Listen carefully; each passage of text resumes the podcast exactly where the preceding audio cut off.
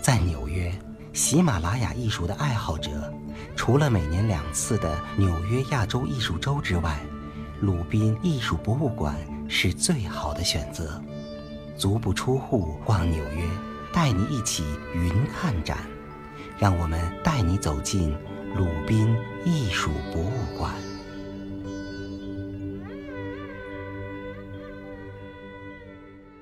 整个呢，这栋小楼现在也能看得出来，一共有六层，呃，拥有两千三百平方米的展厅。它这个最大的特色，其实你如果走进这个博物馆的话，会发现它中央有一个旋转式的大楼梯。嗯，这个旋转楼梯呢，是 Barney 百货原来的楼梯的结构。然后当时设计师在为这个博物馆去重新装修设计的时候，就觉得这个旋转式的楼梯很好看，就把它保留了下来。然后现在这个整个 Rubin 博物馆的展厅呢，是属于是那种回廊式的，围绕着环形的楼梯外边有一个正方形的一个展览空间，一就像一个回廊道吧。你乍一看的话，可能有一种中国人讲究天圆地方的感觉，但其实它也不是为了凑这个概念，它的确就是因地制宜去把这个整个的展厅给它进行一个就空空间利用的最优化。但是也有一个问题，就是它这个展厅有有的时候因为空间很局限，它是那种回廊式的嘛，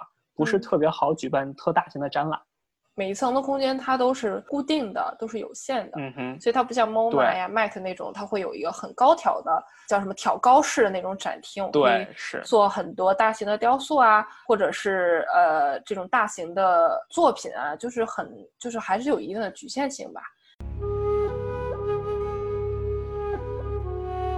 在纽约，竟然有一个百货商场改建成的美术馆，它就是纽约最小众、最神秘的鲁宾艺术博物馆。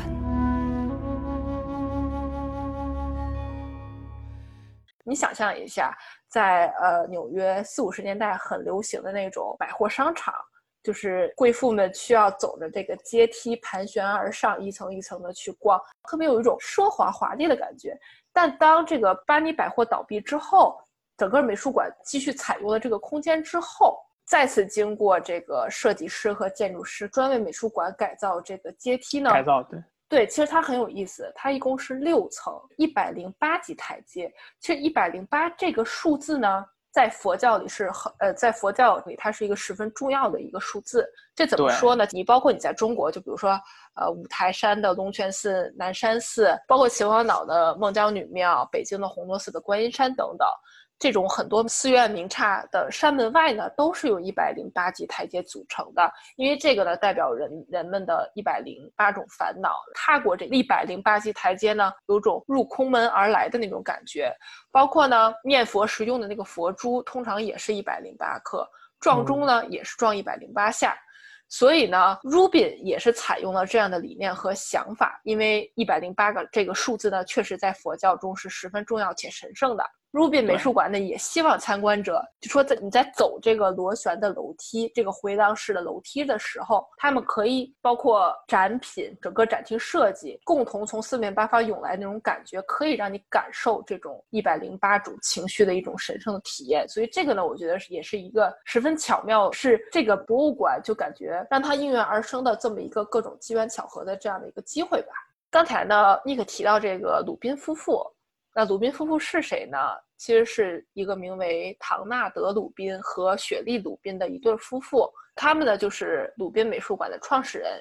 当 Rubin 博物馆创立了之后呢，创始人夫妇他们也聘请了曾在纽约艺术界很著名的策展人跟管理人来 Rubin 博物馆去担任行政以及策展的角色。比如说，原来 MoMA 任职多年的这个行政主管叫 Lisa Schubert。他负责去监管整个项目和对外的事务，还有一位很著名的喜马拉雅学者叫 Jeff Watt，他担任的是首席的策展人。然后他呢是从1999年开始就替 Rubin 夫妇去打理自己的喜马拉雅艺术收藏，一直到2007年。Jeff Watt 他也是位于北京的一个藏传佛教艺术博物馆，也就是直观美术馆现任的策展人跟馆长。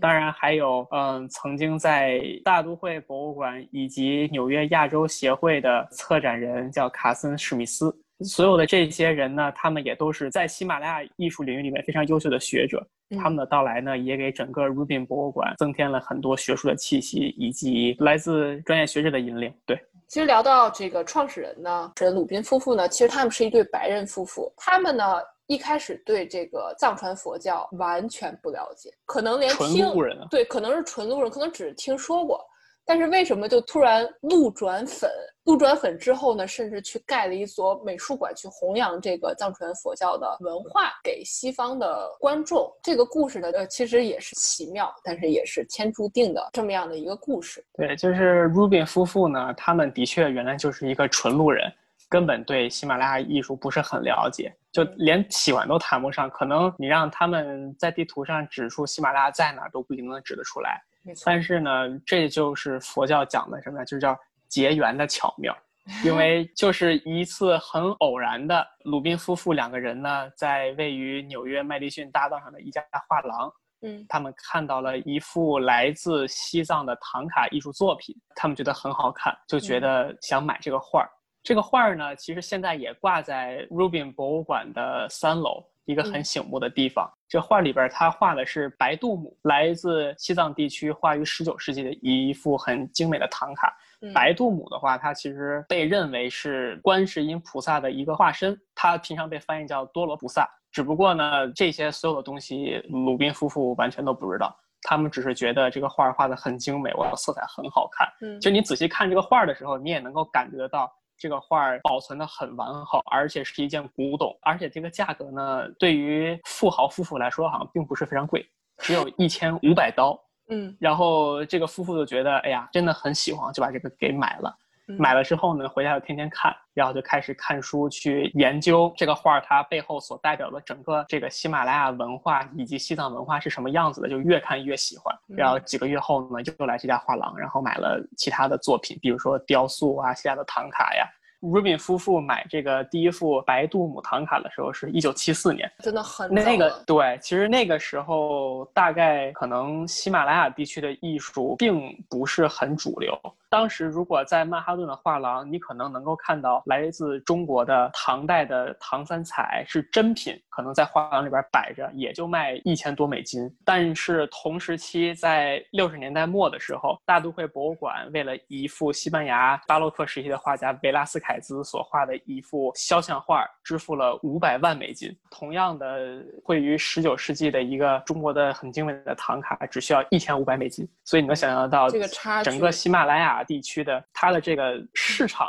在美国当时是没有建立起来，其实在中国也没有建立起来。喜马拉雅艺术在近几年的，包括苏富比拍卖呀，也都没有，之前，没有基本就是很大的水花。对，基本上就是没有一般能够提到的中国拍卖场最著名的那几个类型的艺术作品。在近几年的这一些拍卖会场上，最受欢迎的几类中国艺术作品，还的确艺呃喜马拉雅艺术还排不上号。在一九七四年，鲁宾夫妇收藏了这件白度母之后呢，他们就疯狂的，也不说吧，他们就开始了解这个整个的喜马拉雅艺术，然后就变成路人转粉。之后也是不断的将他们所收藏的喜马拉雅艺术的范围不断的在范围扩大，深度也在往更深层次的地方去研究。后来呢，他们决定以自己的收藏为基础的去支持喜马拉雅地区的文化项目和保护。他们在一九九五年的时候呢，建立了一个基金会，去实现他的目标。但其实这个基金会中呢，不只是有喜马拉雅艺这个门类的艺术，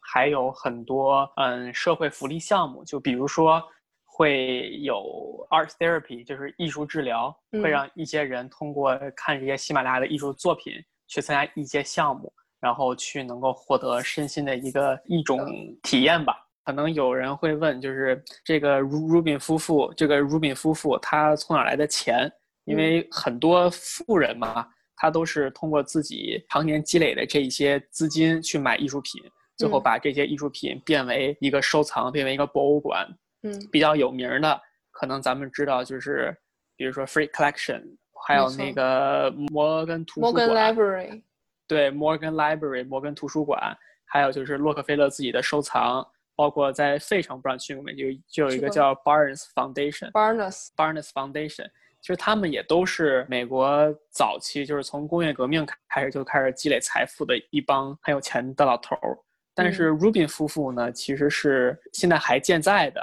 就是在美国战后，尤其是在七八十年代积累财富的新兴的有钱的资本家。足不出户逛纽约，带你一起云看展。